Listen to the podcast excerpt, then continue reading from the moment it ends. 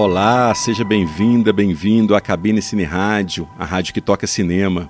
Eu sou Carlos Quintão e, em meio à pandemia de novo coronavírus, a gente se refugiou aqui na cabine para comentar sobre Uma Vida Oculta, o novo filme do Terence Malick, e também sobre A Jornada, no qual a Eva Green se prepara para ir ao espaço sideral. Isso é que é isolamento. Bom, você pode discutir esses filmes com a gente ou qualquer outro que você esteja vendo durante esse período de confinamento. E fala aí como é que está sendo a sua jornada cinematográfica particular através do Twitter, arroba Cabinecine, do Facebook, perfil Cabine Cine Rádio, e também pelo e-mail cabinecinerádio.gmail.com.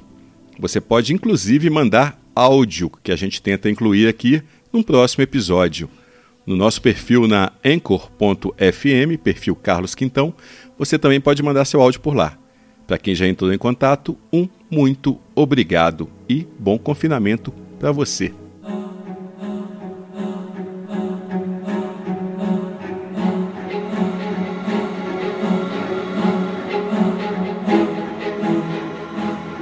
A jornada é mais uma odisseia espacial que explora a vastidão do afeto e da separação.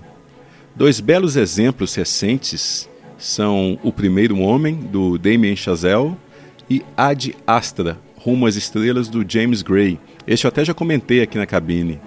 São ambos filmes nos quais o herói busca o isolamento máximo do espaço sideral para, enfim, aprender a lidar com a perda de um ente querido, para poder conseguir aceitar o luto.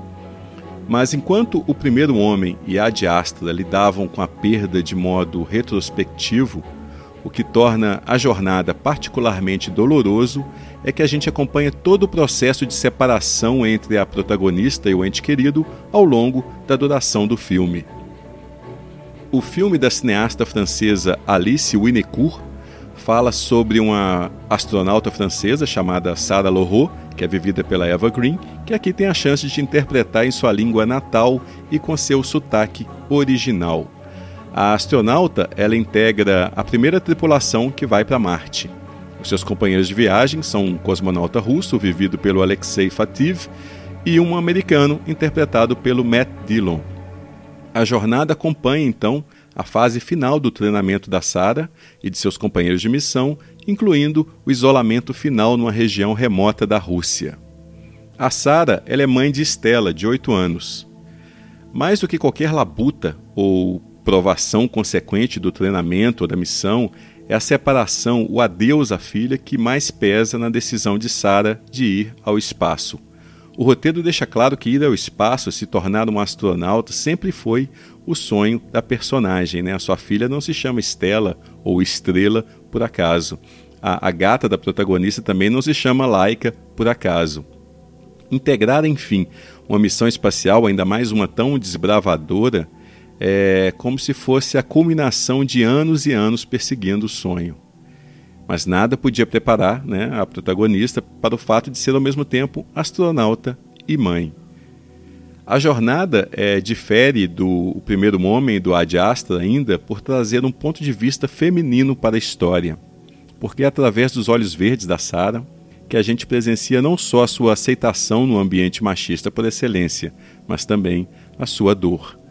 Segundo o Primeiro Homem e Ad Astra, e também Interestelar, que é outra odisseia espacial que fala sobre separação, fala sobre reconexão familiar, Segundo esses filmes, a dor masculina provém muito da incapacidade que é inerente a grande parte dos homens de se abrir, de se comunicar, de aceitar consolo.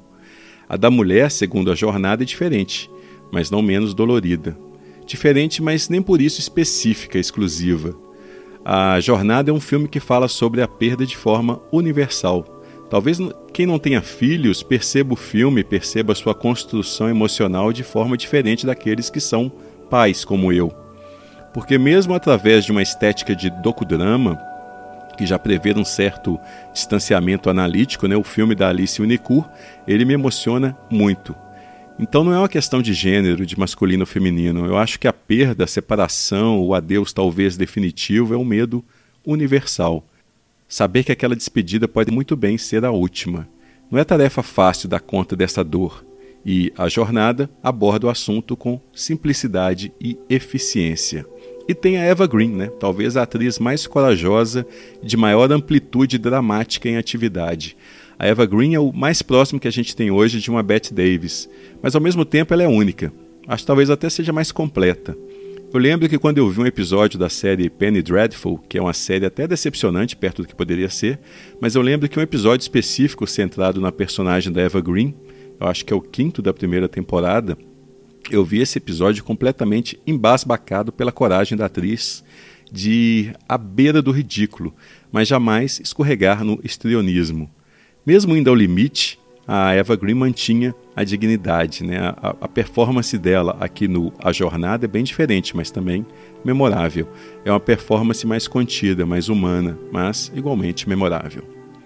A jornada conta ainda com trilha sonora do Ryuichi Sakamoto, que é aquele compositor japonês da trilogia exótica do Bernardo Bertolucci, né, que é composta por O Pequeno Buda, O Céu que Nos Protege, que eu adoro, e O Último Imperador, que deu ao Oscar tanto ao Bertolucci quanto ao Sakamoto. É a partitura dele, para a jornada, que você ouve aí ao fundo.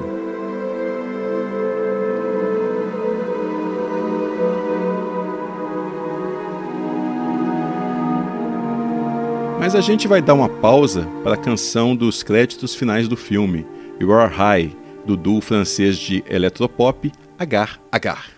A gente já volta.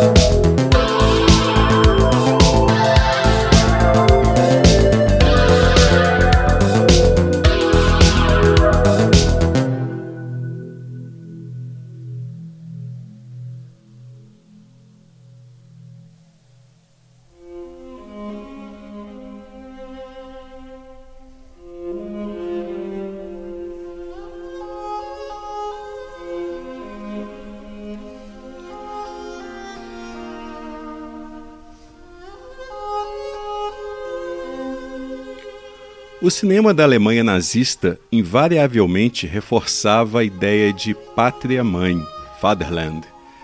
Muitas vezes, até nos diálogos, né, até de forma verbal mesmo.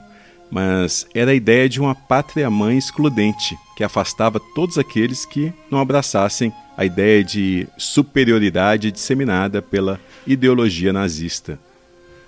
Uma vida oculta do Terence Malick coloca em xeque esta definição de pátria-mãe ao mesmo tempo em que recupera o sentido original né, da definição, o de terra natal no sentido literal e figurado.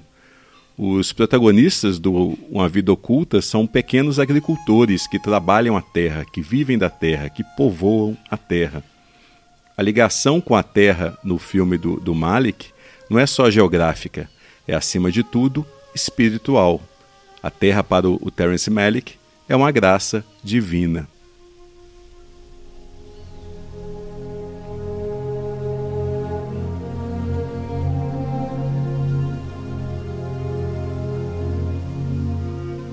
Desde o Cinzas no Paraíso de 1978, que é passado no Texas antes da, da eclosão da Primeira Guerra, o Terence Malick ele explora a relação umbilical entre o homem e a terra. Depois de um hiato de 20 anos, né, o Malick retornou ao cinema com um belo filme de guerra, Além da Linha Vermelha, no qual ele abordou a campanha no Pacífico durante a Segunda Guerra. Mas também ele resgatou a ideia da Terra ser um Éden, um paraíso, que é maculado pela violência.